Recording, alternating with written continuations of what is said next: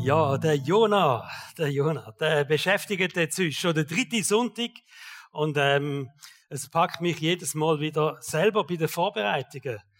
Nicht, weil er so ein cooler Typ ist, aber weil ich merke, es redet so fest einfach auch in mein Leben ein und ich hoffe, das passiert auch bei dir und du hast schon vieles dürfen ein bisschen mitnehmen, umsetzen, vielleicht auch aus dieser Serie vom Jona. der Jona sorry, ein bekannter Prophet in Israel, sehr bekannter, hat auch schon am König dient, zum König redet im Auftrag von Gott und er kommt einen neuen Job über von Gott und der heißt Gang auf Ninive und tut jetzt Gericht ankündigen, weil das so viel Bosheit ist in der Stadt oder in dem Land. Das sind die Assyrer gewesen. Ninive ist Machtzentrum von der Assyrer, die Erzfeinde von Israel. Und eigentlich wäre das etwas ganz Cooles, oder? Ähm, er kann jetzt hingehen und kann sagen, zu den Erzfeinden von Israel kann er kommen und sagen, wisst ihr was, jetzt hat er euch letzte umgeschlagen, das Gericht von Gott kommt fertig. So eine coole Message eigentlich. Natürlich ein bisschen risikobehaftet, wenn man das gerade sagen aber im Grunde genommen etwas Cooles, so können wir sagen. Aber schön wär's, es ist leider nicht so, der Jonah hat Gott kennt. Und weil der Jonah Gott kennt hat, hat er gewusst, bei dem Aufruf zum Gericht geht es Gott nicht darum, das Volk zu richten, sondern Gott will dem Volk nochmal eine Chance geben zum Umkehren. Und so ähm, hat er das wirklich nicht so cool gefunden. Es hat nicht passt für ihn, für seine Einstellung, für seine Vorstellung, die er hatte, auch vom Reich von Gott, vom Einfluss von Gott. Und er hat ein großes Problem gehabt und er ist abgehauen. Und wir haben das miteinander angeschaut. In die entgegengesetzte Richtung hat ein Schiff genommen, losgezogen, da ist ein Sturm gekommen. Man hat ihn über Bord geworfen, der große Fisch ist gekommen, hat ihn geschnappt. Dort hat er campiert im Buch drei Tage von dem Fisch und ist dann wieder rausgespeuzt worden. Das ist so der Teil, wo wir schon angeschaut haben miteinander. Tatsache ist, der Jona hat nicht der Überbringer sein von der Gnade für die Assyrer. Das hat er nicht wollen sein. Die Message von der Gnade der Assyrer bringen mit Gericht ist immer auch der Aufruf zur Umkehr gewesen und das hat ihm nicht passt, oder? Vielleicht hat er auch ein bisschen Angst gehabt um sein Ansehen. Jetzt müsst ihr euch vorstellen, das ganze Volk Israel hat etwas gegen die Assyrer umgekehrt. Das war eine gegenseitige Abneigung, die man da hatte gegeneinander. Äh, es war wirklich eine Feindschaft, die da war. Die Israeliten haben Tribut müssen zahlen. Und ähm, jetzt geht ihren Prophet sozusagen geht zu denen und, und ruft die zur Umkehr zu Gott. So, er ist fast ein bisschen so, wenn das jetzt, wenn er ein Agent wäre, hätte man gesagt, er ist ein Überläufer, oder? Geht jetzt plötzlich zum feindlichen Volk. Die Assyrer sind brutal gewesen, sie sind egoistisch, rücksichtslos und wir können das mal so sagen, man findet nichts Gutes an den Assyrer, oder? Mindestens aus Sicht von Israel können wir sagen, an den Assyrer findet man nichts Gutes. Und jetzt kommt eine von der Hauptaussagen vom Buch Jona oder von der Geschichte vom Jona. Gott liebt Menschen, egal aus welchen Ethnien, Religionen, egal ob sie gute oder schlechte Menschen sind, egal ob sie Christen sind oder ob sie an andere Götter glauben oder ob sie an gar keinen Gott glauben. Eine von der wichtigen Aussagen in dem Buch Jona ist, Gott liebt die Menschen. Gott liebt Menschen. Unabhängig, ob es gute oder schlechte sind. Da finden wir die bekannte Vers, Johannes 3, Vers 16 und 17. Denn so hat Gott die Welt geliebt, dass er seinen einzigen Sohn gab, damit jeder, der an ihn glaubt, nicht verloren geht, sondern ewiges Leben hat. Denn Gott hat seinen Sohn nicht in die Welt gesandt, dass er die Welt richte, sondern dass er die Welt durch ihn gerettet wird. Da sehen wir das Herz von Gott. Da sehen wir Gottes Liebe für die Welt. Da sehen wir Gottes Liebe für alle Menschen auf der Welt, egal ob gut oder schlecht. Und das führt uns manchmal selber so ein bisschen in einen Konflikt. Wir werden nächsten Sonntag über unseren Herzenskonflikt auch nochmal reden in dieser ganzen Geschichte, oder? Aber Gott liebt Menschen. So sehr hat Gott die Welt geliebt, steht da. Auch wenn wir im Alten Testament sehen, dass das Volk Israel eine besondere Stellung hat bei Gott. Jesus selber ähm, ist aus dem Volk Israel rausgekommen, Abstammung aus dem Volk raus. Das ist eine besondere Verbundenheit. Man könnte sagen, das Volk Israel ist das Baby von Gott, oder? Und eine besondere Liebe, die er da hat. Aber trotzdem müssen wir eben sagen, Gott liebt die ganze Welt und zwar ausnahmslos. Ausnahmslos, er liebt die ganze Welt. So sehr hat Gott die Welt geliebt. Und da hätte Jona eine Lektion müssen lernen. Eine ganz wichtige. Nämlich, Gottes Welt ist größer als seine jüdische Welt. Gottes Welt ist größer als seine jüdische Welt. Das, was er kennt hat, wo er denkt, das interessiert Gott, da wirkt Gott. Und jetzt merkt er, die Welt von Gott ist größer. Wenn Gott von der Welt redet, wo er liebt, redet er von viel, viel mehr.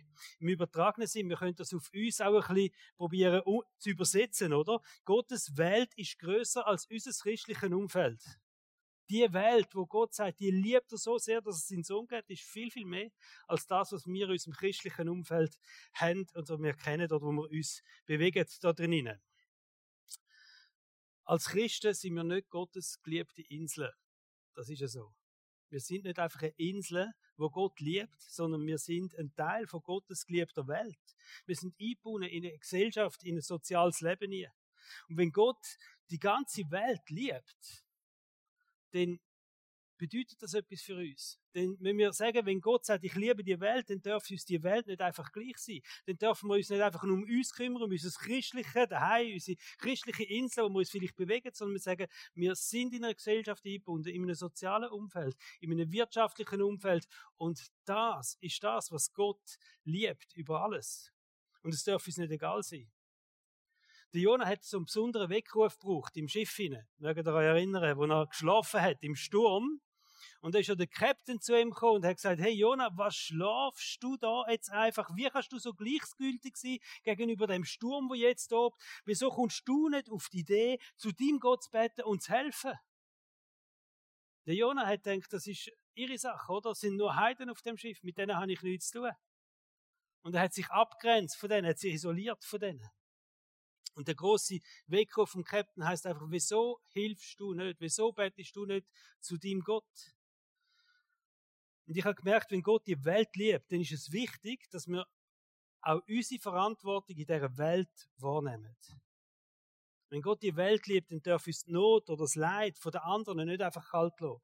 Denn ähm, wenn wir uns einsetzen für, für unsere Gesellschaft, für unser Umfeld, für Gerechtigkeit, für gute Bildung, fürs Gesundheitswesen, für Integration, für Arbeitsplätze, für funktionierende Wirtschaft. Das gehört alles dazu, zu einer Welt, wo Gott liebt. Und wir werden sehen nachher, dass er sagt in dem Buch Jonah nochmal ganz deutlich, es geht nicht einfach nur um Menschen, sondern es geht um das ganze Umfeld, wo Menschen drin leben, wo Menschen eingebettet sind, wie sie funktionieren, wie Gemeinschaft mit den Menschen funktioniert. Und ich denke manchmal, wir sind ja sehr privilegiert als Schweizer. In einem Ort dürfen zu wohnen, wo man einfach äh, intakte Verhältnisse haben, wenn es um Gesundheitswesen geht, wenn es um soziale Sicherheiten geht, ähm, wenn es um wirtschaftliche ähm, Rahmenbedingungen geht, wo, wo es uns einfach sehr, sehr gut geht. Gott interessiert das alles. Gott interessiert, dass Menschen ein Einkommen haben, dass den Menschen gut geht. Gott interessiert, dass Menschen gesundheitliche Versorgung haben. Gott interessiert sich sowieso sehr, dass Menschen sozial eingebettet sein dass wir Gerechtigkeit äh, können umsetzen Das ist alles Sachen, wo Gott interessiert, weil er die Welt liebt. Und wenn wir die Geschichte anschauen, dann sehen wir zwei Extreme, wie sich Kille in dem Ganzen verhalten hat. Das erste Extrem hat angefangen so im dritten Jahrhundert nach Christus, also relativ früh hat sich Kille angefangen mit dem Staat verknüpfen. Ähm, 380 nach Christus ist das Christentum in, äh, in der römischen Welt zur, zur Staatsreligion erklärt worden und damit hat eine ganz starke Verknüpfung angefangen von Kirche und Staat. Und das ist dann immer ein bisschen weitergegangen. Es ist Papsttum, wo dazugekommen ist, immer eine stärkere Verschmelzung von Kirche und Staat, bis Kirche selber zu einem Machtinstrument oder zu einem wichtigen Steuermechanismus geworden ist äh, für die Regierungen auch. Und äh, auch in der Schweiz ist das nicht anders gewesen. Auch Kiel hat sich mit den Ratsherren von den einzelnen Städten recht fest verbrüdert und zusammengeschlossen, weil sie gemerkt haben, miteinander haben wir viel, viel mehr Macht, viel, viel mehr Einfluss oder Steuermechanismen in der Gesellschaft hinein. Also eine rechte Machtübernahme eigentlich in der Gesellschaft, wo Kiel da gemacht hat. Bei der Reformation hat sich das angefangen zu verändern. Da war schon schrittweise Loslösung vom Staat. Es sind auch Freikirchen entstanden, die ersten Kirchen entstanden, die total unabhängig wieder sind vom Staat, so wie wir auch Freikirche sind. Und die schrittweise Loslösung ist dann sogar in ein anderes Extrem eingekippt. Und ich selber bin dem anderen Extrem noch aufgewachsen, wo man sich nämlich abgrenzt von allem, was Welt ist oder? Man sagt, da gibt's Christen, da gibt's Kirchen, da gibt's, das ist, das ist das Reich von Gott, sozusagen, und alles Aussen, das ist dann die böse Welt. Dem sagt man Dualismus, so ein Zwei-System, oder? Chile, Gottesreich und die Welt. Und das ist dann nicht gut. Ich hatte eine Scotty, wo ich mit 16 ins Kino gehen mit meinem Cousin. Und dann hat sie uns erklärt, dass wenn denn Jesus wiederkommt, dass er uns im Kino nicht suchen wird. Also, da lachen wir jetzt, oder? Aber das ist eine knallharte Einstellung oder? Es gibt die böse Welt, die gottlose Welt und dann gibt es Kille und das ist das Reich von Gott. Das andere Extrem, wo es hingegangen ist. Aber wenn wir die Bibel lesen, dann sehen wir eigentlich ganz klar, wo Kille hingehört in dieser Welt und was sie soll machen steht. Nämlich Kille ist mitten in dieser Welt inne und ähm, Kille sollte in dieser Welt inne ähm, integriert sein. Und wir sollten äh, die, die Welt durchdringen mit dem Evangelium. Wir sollten ein Teil sein, wie, wie im positiven Sinne ein Surteig. Einfach die Welt durchsäuren mit dem Evangelium, mit dem das Reich von Gott überall dort wächst, wo eben Christen leben, wo sich Christen bewegen tun. Also die Extrem, wo wir hatten, eine Zeit, wo Kirche die Welt regiert hat, eine Zeit, wo Kirche sich distanziert hat von der Welt und die Bibel sagt, wir haben den Auftrag, uns zu investieren in dieser Welt und die Welt zu durchdringen. Vor äh, vielen Jahren sind wir an einer Konferenz gewesen, Heli und ich in Chicago und das ist sehr cool gewesen. Und der Pastor dort, ein Mann mit einem großen evangelistischen Herz, der Leiter von dieser Kirche, hat dann gesagt, Kirche ist die Hoffnung von dieser Welt. Kirche ist die Hoffnung von dieser Welt. Überall dort, wo Kirche ist, in dieser Welt, verbreitet Kirche Hoffnung. Und die lokale Kirche ist die Hoffnung von unserer Stadt. Die lokale Kirche ist die Hoffnung von dem Ort, wo wir wohnen, wo wir daheim sind. Und die Vorstellung von dieser Kirche oder die Vorstellung von einer Kirche, wo Einfluss hat in der Gesellschaft, wo Hoffnung verbreitet, überall dort, wo wir sind, das ist das Bild von Kirche, wo mich bis zum heutigen Tag begeistert tut. Eine Kirche, die mitten in dieser Welt innen ist, wo Hoffnung hat, äh, Hoffnung verbreitet tut und ähm, sich so integrieren tut in dieser Welt innen. Also Fazit, Kirche ist nicht eine Insel. Alle, die das denken haben, die liegen falsch. Die Bibel sagt da, bringt ganz einen coolen Vergleich und sagt, Kirche ist ein Licht in einer dunklen Welt. Und ich will das ergänzen. Kirche ist ein Licht mitten in Gottes geliebter, aber dunklen Welt. Das ist ja so. Die Welt ist dunkel, das wissen wir, aber sie ist trotzdem geliebt von Gott und Kirche ist das Licht in dieser Welt. Matthäus 5, Vers 16 steht das.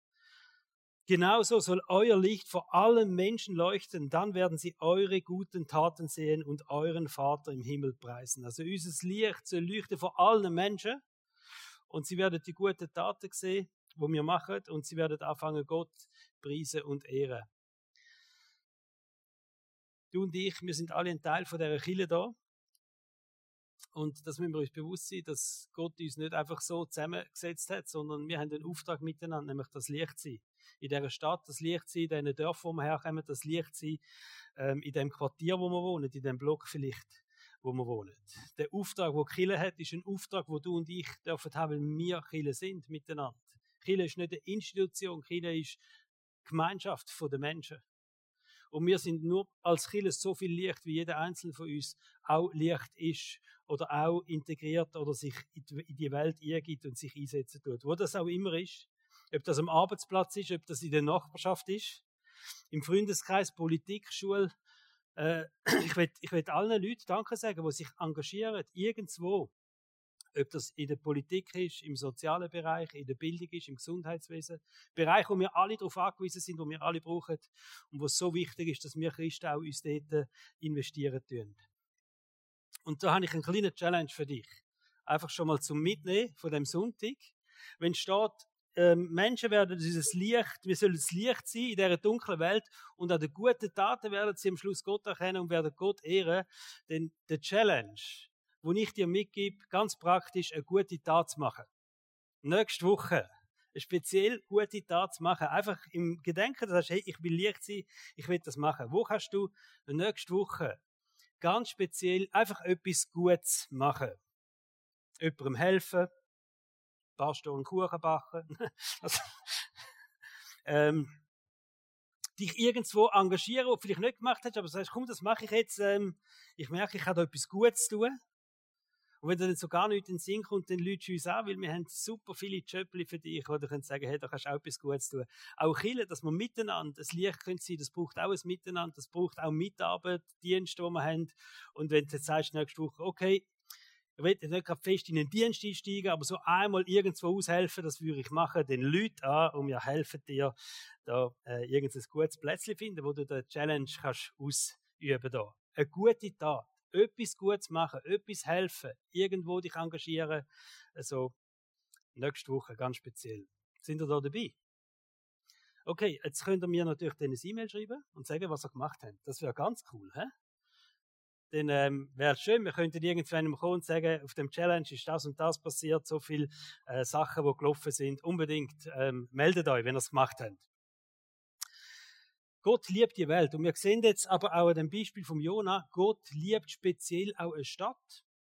Gott ist um die Stadt Ninive gegangen. Also wie kann Gott eine Stadt lieben, oder?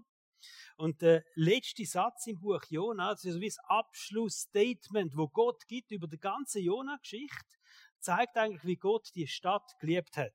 Jona 4, Vers 11, der letzte Vers in dem Buch, wo Gott sagt, ich aber sollte Ninive nicht verschonen, diese große Stadt, in der mehr als 120.000 Menschen leben, die Gut und Böse nicht unterscheiden können. Und dazu noch so viele Tiere. Also Gott sagt, wie soll ich die Stadt können verschonen, die Stadt, wo mehr als 120.000 Menschen leben? Ihr müsst wissen, das damalige Verhältnis war absolute Großstadt, oder? Interessant ist, dass Gott gewusst hat, wie viele Leute das dort leben. 120.000 Menschen, wo gut und böse nicht können unterscheiden, also hauptsächlich böse sind. Aber wie soll ich so eine Stadt verschonen, wo ich weiß, da leben 120.000 Menschen und die liebe ich. 120.000 Menschen, die das Herz von Gott berührt haben. In Lukas Evangelium Kapitel 15 lesen wir äh, ein Gleichnis, wo es darum geht, dass, dass Jesus sagt, hey, auch für einen, für einen, nur für einen Mensch bin ich parat, alles stehen und liegen lassen und sie mich um einen Mensch kümmern, einen Mensch nachgehen. Dass ein Mensch kann gerettet werden, für das bin ich parat, alles gehen, sagt Jesus. Also, machen wir es nicht von der Menge abhängig, oder? Jesus, auch für einen Mensch macht er alles. Aber da sagt er, und das sind 120.000 Menschen. 120.000 in dieser Stadt. Was sagt Jesus über Frauenfeld? 25.000 Leute in Frauenfeld. 11.000 in Weinfeld. Ich bin googeln. Dettighofen. Ganz schnell nachschauen. 1000, gut, das ist vermutlich gemeint der ganze Seerücken oder so, aber wie auch immer. Aber 1000 Leute, Dettighofen, steht im Internet. Gottliebe mit 330, aber immerhin 330 Leute Gottliebe. Mülheim 2600. Wie fällt dann schon gesagt? 11.000. Verrückt. Wisst ihr was? Gott weiß, wie viele Leute wo wohnen in der Schweiz. Gott weiß, wie viele in deinem Dorf wohnen. Gott weiß, wer und wie viel das in deinem Block wohnen. Er kennt die. Und Gott sagt, wie könnt ich nicht wählen, die Menschen retten? Wie nicht? Die 25.000 im Frauenfeld, die, weiß ich nicht was, sechs Partien in deinem Block. Es geht nicht um die Menge. Es geht darum, dass Jesus die Menschen kennt. Und er weiß, wer sie ist und wie viele das sind. Und es hat mich nochmal fasziniert. Gott weiß, wie viele Leute in deinem Block wohnen, oder? In deinem Quartier. Und er liebt sie. Und wenn, also, unsere Nachbarn sind liebe Nachbarn. Aber in Ninive, das sind keine liebe Leute. Und wie viel mehr, wenn Gott, wenn Gott sagt, ich will die Stadt Ninive retten, wie könnte ich die Stadt nicht retten als der liebende Gott? Mit diesen bösen Menschen dort, was sagt er denn über den Block? Was sagt er über den Nachbar? Und es ist mir noch bewusst worden, wie wichtig das um Gott das ist. Wie er die Menschen liebt in unserem Umfeld. Und da steht da nochmal etwas Krasses. Also, aber wie sollte, Ninive, sollte ich Ninive nicht verschonen? Die große Stadt, in der mehr als 120.000 Menschen leben, die Gut und Böse nicht unterscheiden können und dazu noch so viele Tiere. Was denkt ihr, was das heißt? Liebt Gott dir? Dein Hund?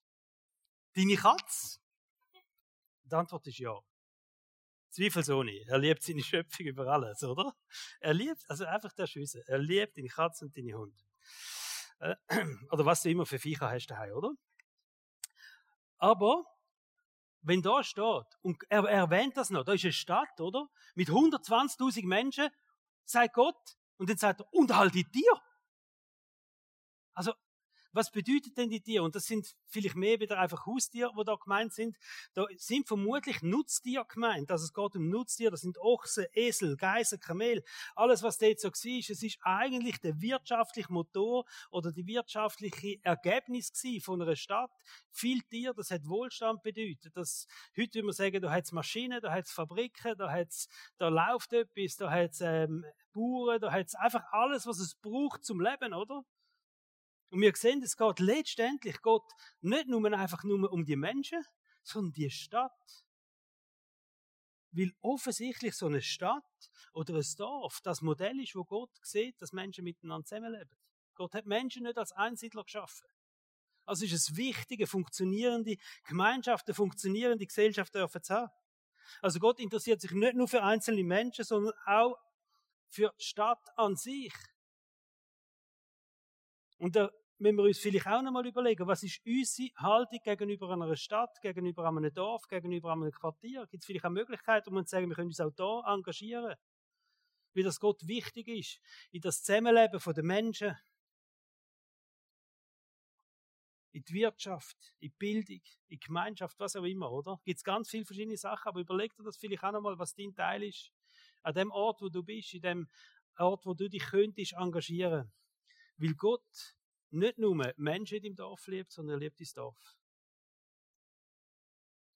Gehen wir zurück zum Jona und äh, der Jona hat einen zweiten Anlauf gebraucht. Der erste Anlauf, der ist nicht gut gekommen, oder?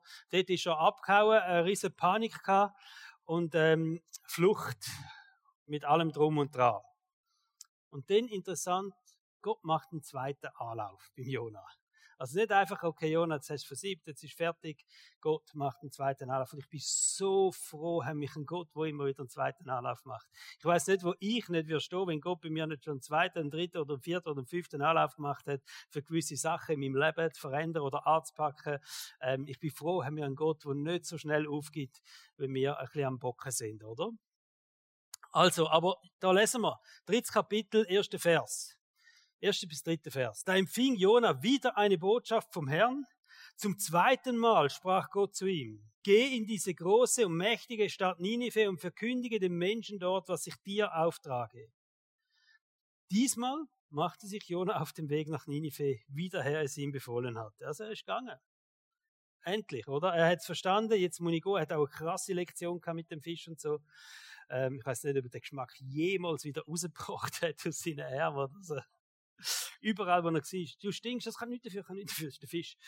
Ähm, aber wir lesen, er ist auf jeden Fall gegangen in die Stadt, Ninive, und es war so eine grosse Stadt gewesen. Eine Stadt müsse drei Tage laufen, wenn man durch die ganze Stadt durchlaufen von einer Ecke in die andere. Und er ist also mal einen Tag lang in die Stadt eingelaufen. Und dann ist er stehen geblieben nach einem Tag und hat einen Satz gesagt. Vermutlich ist er am richtigen Ort gewesen. Das wird den Gott geführt haben. Der Ort an, wo er sagt, du gehst genau dahin. Und an dem einen Ort hat der Jona einen Satz gesagt, oder? Ist eigentlich noch krass. Und er rief und sprach, noch 40 Tage und Ninive ist zerstört. Finito. Dann ist er davon gesegnet. Sofort sich in Sicherheit gebracht. Ich weiß nicht, was er dann gemacht hat, oder? Aber es ist ja ein Satz, den er gesagt hat. Und den lesen wir ganz und das ist das Krasse, oder? Wie eine ganze Stadt umgekehrt ist. Also da steht, sie haben Bußkleider angemacht, äh, angelegt, inklusive dem König. Es sind Aufrufe durch die ganze Stadt durchgegangen, hey, kehret um zu dem Gott Israels. Müsst ihr euch mal vorstellen, die Erzfeinde von Israel. Da geht der Aufruf durch die ganze Stadt durch. Also, da würde kein Mensch glauben, dass so eine Stadt umkehrt. Und das ist vielleicht einfach so ähm, eine Motivation für dich, wenn du irgendeinem Freund hast, denkst, der checkt es nicht, also muss, der denkt, der braucht Gott nicht, der kann es auch ohne Gott. Und der ist so ablehnend gegenüber dem Glauben, nicht aufgeben da ist ein ganzes Volk, eine Stadt, umgekehrt, Ninive, 120.000 Leute, oder? Aufgrund von dem einen krassen Satz. Wir können sagen, Jona ist sehr effektiv in dem, was er gemacht hat. Er hat wenig gemacht, aber sehr effektiv. Und es hat eine krass große Wirkung gehabt. Das Prinzip, das sehen wir übrigens immer wieder in der Bibel. im Kleinen treu sein. Es braucht manchmal gar nicht so viel. Aber wir lernen, im Kleinen treu sein, in den kleinen Aufgaben in den kleinen Sachen, wo uns Gott anvertraut, dann passiert manchmal etwas krass Großes, weil Gott das einfach vermehrt, Gott einfach die Power drin leitet. Und heute Morgen auch im Gottesdienst, wo wir betet haben für den Gottesdienst, haben wir betet mit all dem, was wir kennen, was wir wenigstens haben zum Gehen, wo auch immer das ist, wo Menschen dienen heute Morgen. Gott macht etwas Großes in den Herzen der Menschen. Und das ist einfach das, was Gott kann, verstehst du? Etwas Großes machen mit, mit wenigem, wo wir gehen können. Und manchmal sind das die kleinen Sachen, wo du eine Stimme hörst und heißt vielleicht einfach, komm, hilf doch schnell da oder frag schnell an, ob du etwas machen für die Person. Vielleicht ist es eine kleine Ermutigung, ein Rat, vielleicht ist es ein Telefon, ein WhatsApp, ich weiß es nicht. Vielleicht ist es eine Einladung zum Kaffee, äh, eine Einladung in Gottesdienst. Kommt da plötzlich in Sinn, ich könnte die Person doch mal in den Gottesdienst einladen, mach's. Manchmal ist es nur ein Satz, oder? Hey, ich hätte noch zum Gottesdienst einladen. Und dann schau, was Gott aus dem machen tut. Also Jona hat sich keine große Rede vorbereitet. Er hat einfach gesagt, Gott, wenn du willst, dass ich das mache, ich gehe dorthin, ich laufe einen Tag in die Stadt hier und dann sage ich den Satz und gehe wieder. Versteht ihr? Und was ist passiert? Und manchmal ist es so in unserem Leben, du sagst also Gott, ich lüte dort an, ich mache jetzt das, ich helfe jetzt dieser Person, ich sage dir einen Satz und, und wir staunen, was Gott alles kann machen, oder? Was ich gemerkt habe, es braucht manchmal bei uns auch so einen zweiten Anlauf. Wenn Gott uns etwas aufs Herz leitet, etwas beauftragt oder eine Verantwortung gibt, dann braucht es manchmal so einen zweiten Anlauf, wo man mitmachen.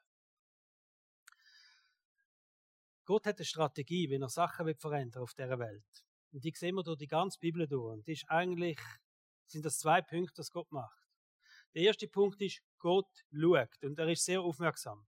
Und äh, vor allem ist er sehr aufmerksam, wenn etwas nicht gut läuft. Wenn Menschen leiden, wenn Ungerechtigkeit da ist, wenn eine Not da ist von den Menschen, dann ist er sehr, sehr aufmerksam auf das. Also Gott schaut eigentlich ähm, auch die Menschen, er sieht die Menschen, die ihn noch nicht kennen. Und er beobachtet das. Und das Zweite, was er macht, er schickt seine Kinder los. Er schickt seine Kinder los und sagt, gang hin. Ich sende dich dahin, ich beauftrage dich, ich, ich rufe dich zu dem Dienst, ich, Verstehen ihr? Es sind eigentlich nur die zwei Sachen, aber wichtig ist im zweiten Punkt, sind wir voll gemeint. Wir sind voll, voll dabei in dem Plan, wenn Gott etwas verändern will. Gott verändert vermutlich nichts, wenn wir nicht dabei sind. Und das ist ja der Grund, warum uns Gott nicht einfach entrückt, wenn wir zum Glauben kommen, sondern wo wir noch auf dieser Welt sind.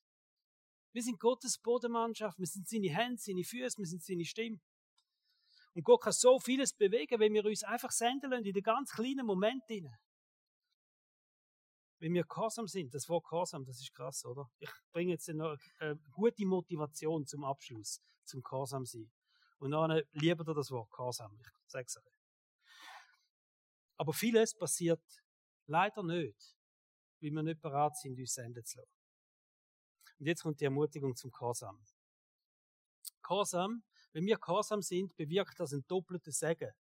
Nämlich ein Segen für die Person, der wir vielleicht helfen, die Person, wo wir zum Glauben führen, der Person, wo wir für sie beten, die Person, wo wir ermutigen können, äh, wo wir einen Kaffee trinken mit der Zeit einsetzen für die Person. Das ist schon mal ein Segen für die Person. Also Gehorsam, wenn Gott dich irgendwo hinschickt, musst du wissen, das wird zum Segen für die andere Person. Hundertprozentig. Sonst macht das Gott nicht. Wir haben einen Gott, der von Herzen will segnen. Und dann steht, und jetzt kommt das Krasse, es wird auch ein Segen sein für dich selber. Gehorsam löst Segen aus im Leben der Menschen, die gehorsam sind. Und das steht im 5. Mose 28 und der Vers, den musst irgendwo daheim musst du parat haben. Wenn du das nächste Mal so in einem inneren Konflikt inne bist, Gehorsam sein oder nicht gehorsam sein. Das kann sein, wenn es um einen Auftrag geht, das kann sein, wenn du genau weißt, ja, es ist nicht gut äh, von Gott und es ist eigentlich eine Sünde, aber ich mache es jetzt gleich oder was auch immer. Einfach, wenn das, wenn der Moment kommt, wo du merkst, ich bin jetzt nicht so gehorsam gegenüber Gott. Bevor du dich entscheidest, nicht gehorsam zu sein, lies ich die Vers, die ich jetzt euch vorlesen tue. Wenn ihr dem Herrn, eurem Gott, gehorcht, andere Übersetzung steht, wenn ihr die Stimme von eurem Herr gehorcht, wenn ihr dem Herrn, eurem Gott, gehorcht, werdet ihr folgendermaßen gesegnet werden. Ihr werdet gesegnet werden in euren Städten und ihr werdet gesegnet werden auf dem Land, also egal wo du wohnst. Auf dem Seerucker auch. Ihr werdet gesegnet werden mit vielen Kindern, reichen Ernten und zahlreichen Jungtieren bei euren Schaf, Ziegen und Rinderherden. Wirtschaftlich gesegnet werden, familiär gesegnet werden, finanziell gesegnet werden. Ihr werdet gesegnet sein mit Erntekörben, die von Früchten überquellen und mit Backtrögen, die bis oben mit Brot gefüllt sind. Ihr werdet gesegnet sein, wenn ihr nach Hause kommt. Ihr werdet gesegnet sein, wenn ihr fortgeht. Der Herr wird euch den Sieg über eure Feinde schenken, wenn sie euch angreifen. Sie werden euch aus einer Richtung angreifen, aber in sieben andere Richtungen vor euch fliehen. Der Herr wird euch bei allem, was ihr tut, segnen, wenn ihr gehorsam seid. Stell dir das mal vor. Und wenn du das vielleicht das nächste Mal überlegst, wo du im Inneren den Kampf hast von Gehorsam sein und nicht Gehorsam sein, und dann weißt du, hey, schau mal, es ist so ein Segen, wo Gott parat hat. Und beim Vorbereiten habe ich mir einfach auch nochmal überlegt, ich will auch mein Leben nochmal ein bisschen zurückspulen und nochmal überlegen und schauen, hat es vielleicht einen Moment gegeben, wo ich, wo ich einen Segen vergamed habe, weil ich nicht gehorsam war? Weil wir haben einen Gott, der segnen will. Und da sehen wir so eine Verheißung auf dem Gehorsam, was uns manchmal so schwer fällt, oder? Wo man manchmal denkt, es kostet uns alles. Es ist immer dann schwierig, wenn es uns Zeit kostet, wenn es uns Geld kostet, wenn wir auf etwas verzichten zugunsten vom anderen dann sind wir in dem Konflikt, oder? Gehorsam sein und einen riesen Segen dürfen bekommen. Das ist eine krasse Segensverheißung. Und der Jonah hat das vermutlich geschnallt. Und darum beim zweiten Mal, wo Gott das zweite Mal gekommen ist, steht im Vers 3, diesmal gehorchte Jonah der Anweisung des Herrn und ging nach Ninive. Wir wissen nicht, was aus dem Jonah geworden ist. Aber weißt du, ich kann dir sagen, er ist ein gesegneter Mann nachher. Da bin ich überzeugt. Er ist ein gesegneter Mann Nächste Woche schauen wir miteinander noch ganz viele innere Kämpfe, die er noch hat. Lesen wir im vierten Kapitel. Aber letztendlich glaube ich, das Ausführen von dem Auftrag hat dazu geführt, dass er ein gesegneter Mann sein ein, ein kleiner Akt vom Gehorsam hat eine ganze Stadt gerettet. Und ich bin überzeugt, so ein kleiner Akt vom Gehorsam kann das Leben verändern von deinem Nachbar, von deinem Arbeitskollegen von irgendjemandem. Einfach wenn du nochmal sagst, hey, ich nehme das ernst und ich lasse mich da nochmal rufen. Wenn wir anfangen, auf den Heiligen Geist zu hören, schaut auf die Stimme vom Herrn los, auf den Heiligen Geist zu hören, dann glaube ich, werden wir Erweckung erleben. Erweckung im Leben von einzelnen Menschen, aber vielleicht auch große Erweckung in dem Land, in dieser Stadt. Corona hat vieles durchgeschüttelt, aber ich glaube, wenn Christen jetzt nochmal zusammenstehen und sagen, wir gehen nochmal für unseren Gott. Wir bauen nochmal das Reich von Gott dann wird nochmal vieles bewegen und es werden viele, viele Menschen nochmal zum Glauben kommen. Wir beten miteinander. Ich darf gerne aufstehen dazu.